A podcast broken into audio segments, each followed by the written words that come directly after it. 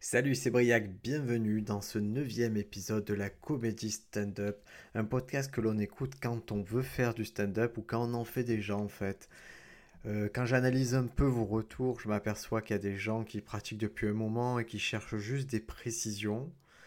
Il y a aussi ceux qui, euh, bah, qui se lancent pour la première fois, bah, dans ce cas-là, ils partent un peu plus loin. Là, ce qu'on aborde maintenant, c'est euh, de l'amélioration de sketch, donc je pense que ça va intéresser tout le monde. C'est la suite directe de l'épisode précédent, qui était l'épisode 8, euh, où je vous expliquais pourquoi se réécouter en audio. Maintenant, on va voir pourquoi se réécouter avec une captation vidéo, pourquoi se revoir. Donc c'est se filmer alors pour se filmer, rien de compliqué, caméra, téléphone portable. Euh, il existe plein de moyens d'avoir une image claire et un son exploitable pour revoir vos prestations vidéo, donc il n'y a pas d'excuse. Un iPhone 6, ça fait la 100 fois le job et voilà, moins d'avoir un Nokia, tout, tout devrait aller bien. Personnellement, j'ai tendance à préférer l'audio car euh, c'est plus simple à installer le dispositif et je dépends de personne alors que la vidéo, il faut toujours euh, quelques préparatifs, il faut la collaboration d'une tierce personne qui va passer le sketch entier, l'objectif braqué sur vous au lieu de juste profiter. Après, si ça fait huit fois que votre euh, chéri ou assiste à ce sketch, euh, il ou elle suffira pour faire autre chose que, vous écoutez. Donc euh, tenir la caméra, ça, ça l'occupera. Alors c'est, il faut avoir des traces de ces prestations en vidéo, hein, c'est nécessaire. On verra plus tard à quoi ça peut servir, comment les exploiter de façon promotionnelle. Mais à ce stade, on va juste euh, exploiter la vidéo pour améliorer nos prestations. C'est ça le plus important. Et si euh, vous êtes très très très malin, vous apercevrez que euh, vous pouvez aussi vous servir de la vidéo pour ne gérer que la partie audio si vous fermez les yeux. Voilà. À l'audio, tout l'aspect verbal ressort. À la vidéo, c'est le non-verbal qui doit vous sauter aux yeux. le rire, c'est un mécanisme subtil et votre corps contribue autant à provoquer cette émotion que votre voix. Ce que vous dites ne peut se départir de la façon dont vous le dites. Je pense que le prochain épisode d'ailleurs, ce podcast, ça sera sur la mise en scène. Mais pour l'instant, on va essayer de comprendre ce qu'on recherche quand on regarde de ces sketchs en vidéo. Alors, je vous conseille de revoir vos prestations dans de bonnes conditions, au calme, et soyez surtout actif dans votre démarche, pas passif. Ne soyez pas de simples spectateurs de votre enregistrement, soyez critiques. Comme pour l'analyse audio, euh, notre premier travail, quand on se regarde en vidéo, c'est de déterminer si on a suivi le plan. Et le plan, c'est quoi? C'est savoir si on restitue le sketch comme on l'a fait pendant les répétitions, comme c'était prévu de le faire. Il faut vraiment se concentrer sur ça, parce que c'est ça qui va déterminer déjà si vous avez fait techniquement une bonne prestation. Si vous avez totalement foiré cet aspect-là, ça va être compliqué de, parler du reste. Par contre, si euh, de ce côté-là vous êtes OK, alors on va pouvoir faire les corrections nécessaires et améliorer le sketch. La première chose à faire quand on a passé cet aspect-là, l'aspect qui est purement euh, technique, il va falloir essayer d'inscrire les bons éléments dans la durée. Il faut décoder ce que votre corps a transmis et vos intentions. Peut-être vous n'étiez pas rendu compte, que votre petit sourire narquois à la fin d'une blague ajoutait systématiquement un rire supplémentaire.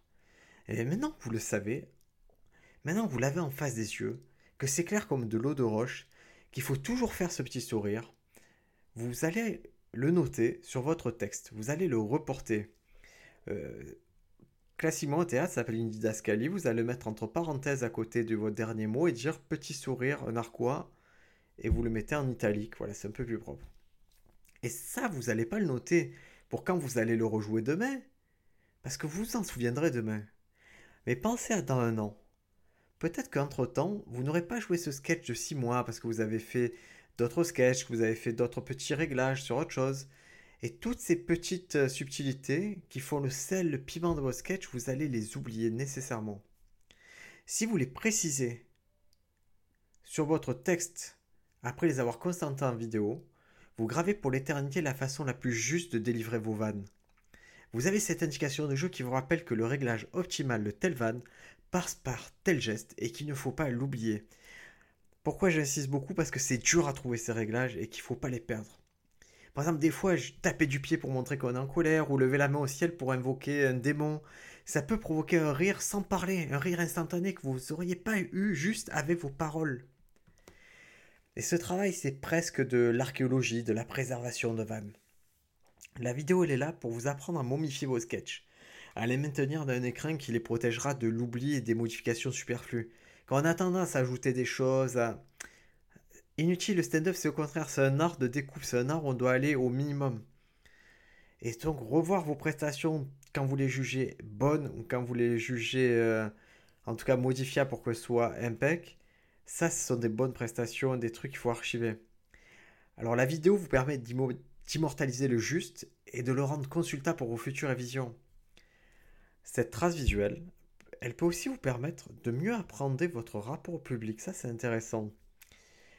Il y a, selon l'angle de la caméra, vous aurez peut-être dans le champ de vision quelques têtes de l'audience et vous pourrez observer leur réaction en direct face à vos vannes. Parce que général, quand on joue, on a la lumière dans les yeux et on voit que le premier rang. Mais là, peut-être vous allez pouvoir capter d'autres petites choses subtiles, des gens qui parlent entre eux à certains moments, euh, des, gens qui bougent à d'autres moments. Vous pouvez en apprendre beaucoup, surprise, dégoût, inconfort, envie de rire, mais blocage. Ce sont autant d'indices qui vous permettent ensuite d'en jouer. Si vous apercevez par exemple qu'à chaque fois que, vous dites telle vanne, il y a, qui est un peu gore et ça fait Ah vous pouvez en jouer. Mais si en plus de ah, il y a toujours quelqu'un qui a envie de parler par-dessus, vous allez intégrer ça à votre sketch, le fait qu'il y a toujours quelqu'un qui veut vous répondre. Et ça, peut-être sur scène, vous, comme vous êtes concentré, vous apercevez pas. Mais si au bout de 2-3 captations vidéo, vous apercevez qu'il y a toujours ce phénomène, alors il faut que dans votre tête, vous puissiez vous dire, ok, je sais que d'habitude, il y a quelqu'un qui va répondre, je prends le temps de regarder ce qui se passe à la salle et je lui réponds. Voilà. Donc la vidéo, ça permet d'inscrire les bons éléments dans la durée et de savoir bien réagir face au public. Mais on va aussi s'en servir pour lutter contre nos défauts, chasser les parasites visuels. Normalement, se voir sur un écran, c'est un exercice qui, est assez cruel. Sauf si vous aimez particulièrement et que vous savourez chaque seconde à vous contempler. Dans ce cas-là, ce podcast, il n'est pas vraiment fait pour vous. C'est un podcast de gens qui s'aiment pas trop normalement. Voilà, personnellement, je, je suis, euh, je suis pas très loin dans l'acceptation de ma personne et me revoir jouer des sketchs en étant à moitié courbé, en me tenant mal, en bafouillant, en regardant au mauvais endroit, ça me fait mal.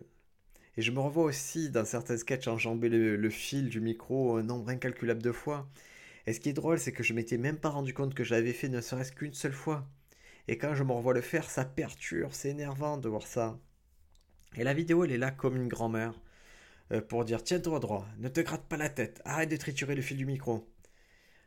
Elle, est saoulante cette grand-mère, mais elle vous veut du bien, même si ça fait un peu mal sur le moment. Donc écoutez-la.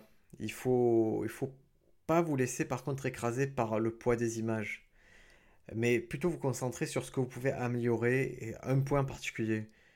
Par exemple, si en voyant un sketch, je m'aperçois que que je me suis mal tenu, que j'ai touché le micro, que j'ai fait plein de petites choses. Je vais me concentrer en premier sur ce que je peux corriger le plus vite et qui est le plus important. Euh, dans le cas présent, par exemple, euh, me tenir droite, c'est pas très dur à corriger. Et si je me concentre que sur cette chose-là, je vais pouvoir le corriger assez vite et après passer au défaut suivant. Il faut l'appliquer en fait, il faut pas se rendre fou, se, sentir euh, submergé par tout ça, il faut juste se dire ok j'ai une liste de choses à corriger, je les prends un par un et à chaque prestation je vais les améliorer et quand je regarderai mes prestations, je m'apercevrai que ça y est, j'ai corrigé les choses qui étaient un peu pénibles comme ça. Il faut, voilà, les défauts visuels, on les attrape un par un et on les corrige un par un aussi. Alors la caméra, elle vous permet de révéler ça, mais la caméra, elle peut aussi, en amont de la prestation, elle peut vous aider. Ça peut être un outil de répétition. Euh, quand vous répétez vos textes dans le confort de votre maison, c'est possible que vous le délivriez d'une façon un peu cocooning, allongé sur votre canapé ou à la cool, et c'est pas dérangeant si vous n'êtes que sur la partie mémorisation. Mais si vous voulez vraiment répéter un sketch, vous devez le jouer à 100%, il n'y a pas d'autre façon. Et, et si vous le jouez d'une façon un peu, par exemple, si vous le jouez en faisant du vélo, euh, il y a des chances que si c'est votre seule façon de répéter, il y a un truc qui coince sur scène. Parce que vous l'aurez toujours répété en faisant du vélo. Donc non, quand vous répétez, vous devez répéter à 100%. Et si vous êtes dans ce type de répétition, je vous conseille de vous filmer une fois au début de la séance et de, de répéter. Puis en fin de séance, vous filmez une nouvelle fois fort de toutes ces répétitions. Et vous allez voir ce qui a changé. Vous allez voir que vous avez fluidifié, modifié, intensifié. Et ça, c'est un travail important. Notez la dernière version, la, la, version que vous sentez la plus efficace, les petites subtilités que vous avez amenées. Et si par exemple vous êtes dans une région où il n'y a pas beaucoup de scènes ouvertes, et je sais parmi vous que voilà, tout le monde n'est pas de Paris, tout le monde n'est pas dans une grande ville, mais que vous avez quand même envie de jouer, euh, vous pouvez être votre propre public. Euh, si vous vous filmez, vous pouvez vraiment euh, créer un décalage entre votre image et vous, et être votre propre critique et, et corriger les choses de façon objective. Par exemple, si vous pouvez très bien vous filmer en regardant, vous apercevoir que vous bafouillez, que vous tenez mal, que vous faites des choses comme ça. Même si c'est chez vous, même s'il n'y a pas de public, ça, ce sont des choses formelles. Et vous allez pouvoir travailler et améliorer ça. Donc, euh, profitez de la caméra pour ça. C'est vraiment un très très bel outil. Il ne faut pas le faire à chaque séance. Faites-le une fois par semaine. Sachant que voilà, chacun a sa méthode de routine, euh, sa routine de répétition, pardon. Euh, je vous conseillerais de répéter tous les jours, mais je sais que c'est un vœu pieux, mais on va dire qu'une fois par semaine, si vous filmez, c'est déjà très bien. Alors là, on s'est servi d'un appareil qui est très utile, c'est la caméra pour se filmer et pour avoir un retour. Mais il y a aussi une façon d'avoir un retour génial, ben, c'est d'écouter le public. Moi, j'ai beau être un fervent adepte du revisionnage des prestations, euh, je vous exhorte à ne pas négliger l'analyse de votre travail par vos spectateurs, par les clients, par le public. À la fin de sketch, les spectateurs, ils ont nécessairement un avis, que vous voulez ou non. Ils ont un avis sur votre prestation et selon la configuration à soirée, il se peut qu'en fin de spectacle, ils viennent d'eux-mêmes vous faire un petit retour. Et c'est sympa de faire ça. Hein. Des fois, j'avoue qu'on est moins disposé que d'autres à écouter, mais surtout si on a fait un bide. Mais considérez qu'on vous fait un cadeau. C'est ce cadeau, c'est du temps. Le spectateur qui prend le temps de vous dire ce qu'il a pensé vos sketchs, ce qu'il a aimé, moins aimé, ce qu'il a compris, il vaut de l'or ce mec-là, il vous apporte des informations que vous allez réutiliser. Et je suis le premier à dire si vous avez fait un bid, c'est pas cool. C'est pas cool parce qu'il n'y a rien qui va vous, consoler, mais... mais il faut écouter, il faut tout prendre. Il y, a, toujours des choses à écouter. Alors l'idéal, bien sûr, c'est que vous ayez cartonné et que le spectateur vous prenne dans les bras en pleurant et qu'il dise euh, C'est la première fois que j'ai eu autant, pourquoi vous n'êtes pas plus connu Vous savez quoi, je vends ma maison, je vous produis immédiatement. C'est rare. C'est rare. Et si ça arrive, vérifiez quand même qu'il ne soit pas en train de, vous détourner l'attention pour voler votre portefeuille. Mais acceptez tous les retours, ne chicanez pas, n'argumentez pas. Voilà, ça c'est important, n'argumentez pas les retours. Vous aviez le temps sur scène de vous expliquer, vous aviez euh, toute la capacité nécessaire à vous faire comprendre. Maintenant, il est temps d'écouter, même si c'est pas agréable, soyez reconnaissant. En écoutant, on peut comprendre des choses sur son travail. Et la première chose qu'on va comprendre, c'est son public. Parce qu'on a des a priori sur le public, qu'on le veuille ou non, on croit des choses sur le public et des fois c'est justifié et des fois on se trompe.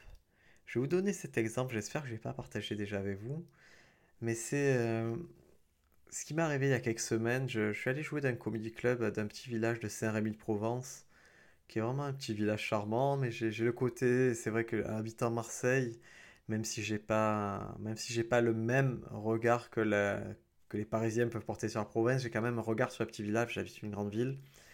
Et, j'ai tendance à me dire, ah là là, je vais faire euh, dans ce comedy club, c'est la première fois que j'y allais, et on m'a invité à le faire, et je suis, et je suis, même si je suis dans une période charnière de mon évolution personnelle à la comédie, où, j'essaie de faire que des choses qui me plaisent, d'assumer mes différences et voilà, d'être vraiment dans 100% euh, dans des vannes et des choix de sujets différents. J'avais cette tentation de faire un sketch plus classique, un vieux sketch pour assurer le coup pour la première fois et m'adapter à cette ambiance que je soupçonnais village. C'est-à-dire j'ai prêté au spectateur une sorte de manque d'intelligence et que j'ai voulu m'y adapter. Et ça, c'est très bête de penser comme ça. Et la veille de la date, j'ai réalisé que j'étais en train de, totalement me moquer du public en refusant de lui faire confiance et que je devais faire le sketch que j'avais vraiment envie de faire et pas celui que je pensais qu'ils attendaient. C'est un sketch qui, où ça mélange étymologie absurde, science, métaphysique. Et j'en ai parlé hein, avec des copines comédiennes et elles m'ont dit mais non mais fais ton sketch, euh, fais ton sketch nouveau là parce que ça va pas, ça, tu n'as rien à prouver, tu es là pour t'entraîner et surtout ne, ne présume pas du public, tu peux pas savoir comment il va comprendre. Et surtout on part du principe que s'ils ne comprennent pas, c'est moi qui ai mal expliqué. Il y a...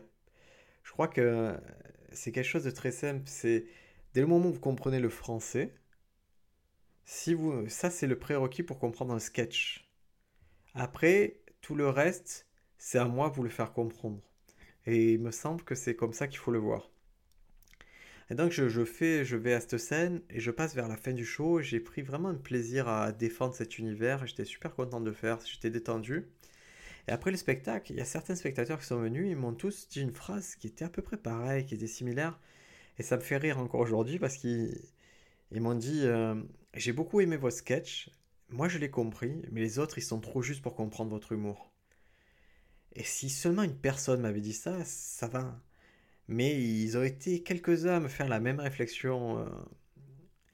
Et c'est drôle, c'est qu'en lisant entre les lignes, ce que j'en ai déduit, c'est qu'ils avaient trouvé ça plutôt intelligent comme sketch, plutôt marrant. C'était un peu compliqué mais drôle. Toutefois, ils m'ont averti, ils me disaient n'allez pas plus loin, ça en perdre. C'est comme ça que je l'ai analysé. Je trouvais ça assez drôle, assez, assez mignon de. Voilà, et eux-mêmes prêtaient ce, manque d'intelligence à leurs camarades alors que. Voilà, on fait tous un peu cette erreur, mais. Ouais, c'était intéressant d'avoir ce retour. je suis aussi rendu compte d'un truc en écoutant le public. Euh, c'est quand je jouais une heure de spectacle. Selon l'ordre chronologique dans lequel j'agence mes sketchs, certaines vannes vont apparaître plus hautes que d'autres, plus marquantes que d'autres. Et ça, si j'écoute euh, seulement l'enregistrement audio ou la vidéo, je m'en aperçois pas.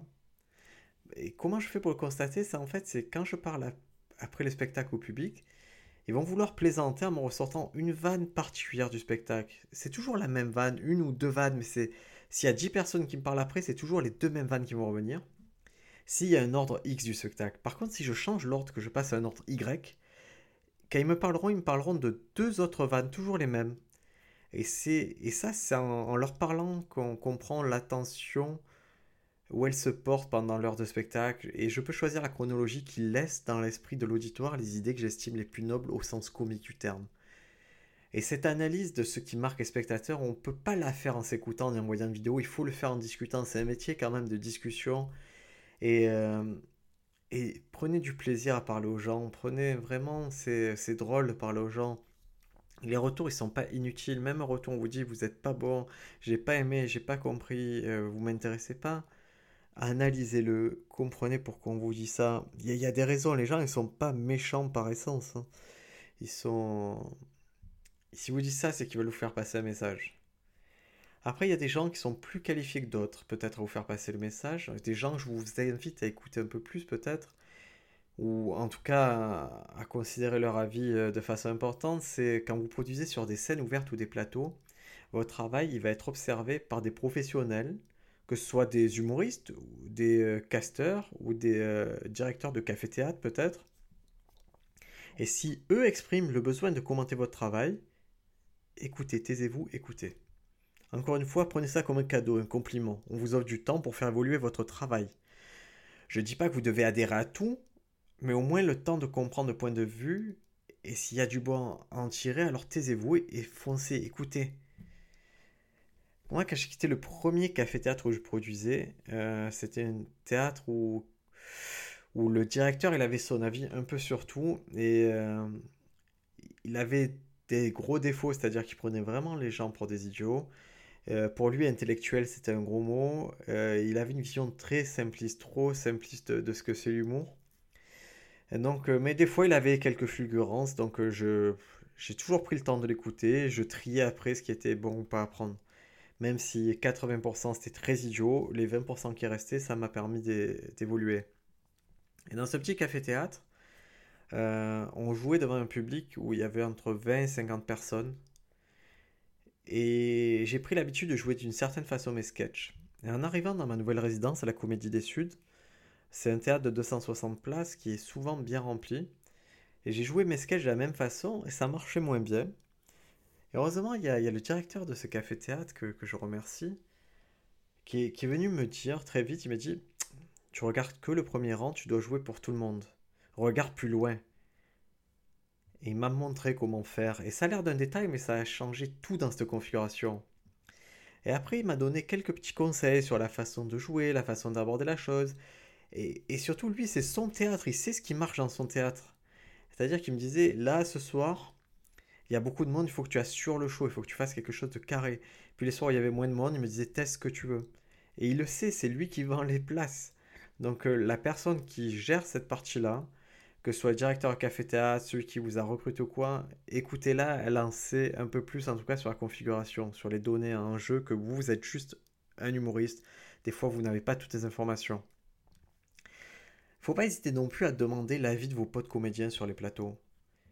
Je n'ai jamais autant appris qu'en échangeant avec mes copains comédiens. Surtout si vous êtes amené à partager plusieurs dates avec eux, ils vont pouvoir faire une analyse au long cours de votre sketch et vous donner des précieuses pistes d'amélioration. Je me souviens, mes premiers sketchs efficaces déjà, euh, j'ai repéré qu'ils étaient efficaces. C'est pas moi qui ai repéré, c'est des potes comédiens. C'est euh, mon pote Riyad pour qui j'écris un spectacle. Quand j'ai eu, c'est un jour je lui raconte quelques vannes, il me dit ah tu tiens un truc. Et c'est lui qui a mis le doigt sur cette partie-là d'un sketch. Et après, c'est surtout ma collaboration avec mes camarades de la troupe que j'avais alors qui a fait que ce sketch est devenu cool.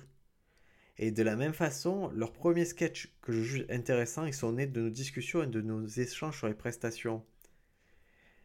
Le regard extérieur, il peut soit corriger un énorme défaut, c'est-à-dire vous sortez de scène, on vous dit ah tu as, fait ça, il faut pas le faire, tu as fait une bêtise, ça, ça, ça cette vanne là, à chaque fois tu l'as fait les bidons, le plomb, l'ambiance.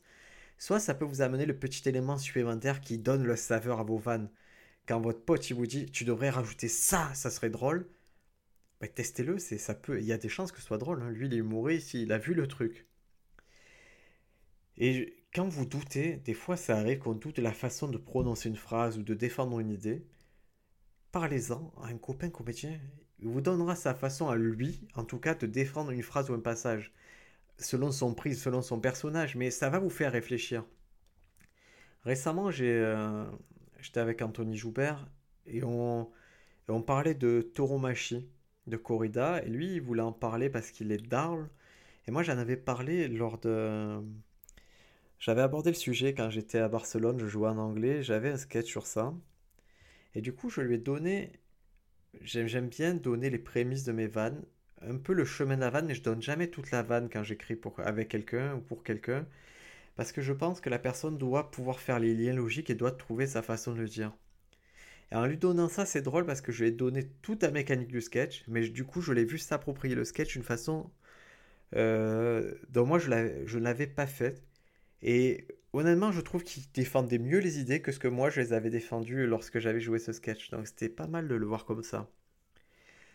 Après, les dernières personnes qui peuvent vous apporter en, tant que professionnel un, truc en plus, ce sont si vous faites des festivals ou des castings ou des prestations jugées.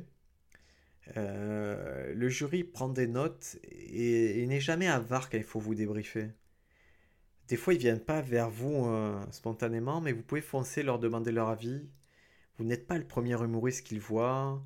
Ils vous ont jugé selon un éventail de critères qui peuvent vous communiquer et ils vont vous dire comment ils ont perçu votre sketch. Mais ça m'est arrivé vraiment de passer des, euh, des auditions pour les festivals où, très mauvaises, où j'étais pas très bon et où je pense que le jury n'était pas très bon non plus. Ce sont des gens qui n'étaient pas forcément très qualifiés pour ça, les conditions étaient horribles. Mais ces gens-là, malgré tout, ils étaient aux auditions d'une dizaine de festivals. Donc même si je... Si objectivement je les trouve pas fameux, euh, c'est eux qui vont ouvrir les clés d'une dizaine de festivals. Donc j'ai intérêt à écouter ce qu'ils disent, à comprendre leur façon de penser et pouvoir m'y adapter par la suite. Parce qu'ils ont des critères, ils ont clairement des cases et il faut que je comprenne, si je veux travailler hein, dans ce circuit-là, il faut que je comprenne dans quelle case je rentre.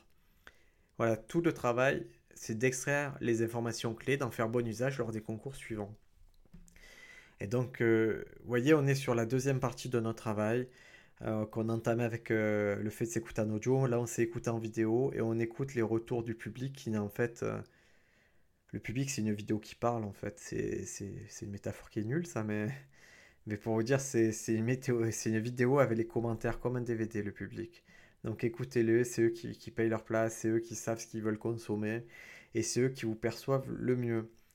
Comme je vous dis, prochain chapitre, on, va s'intéresser à la mise en scène.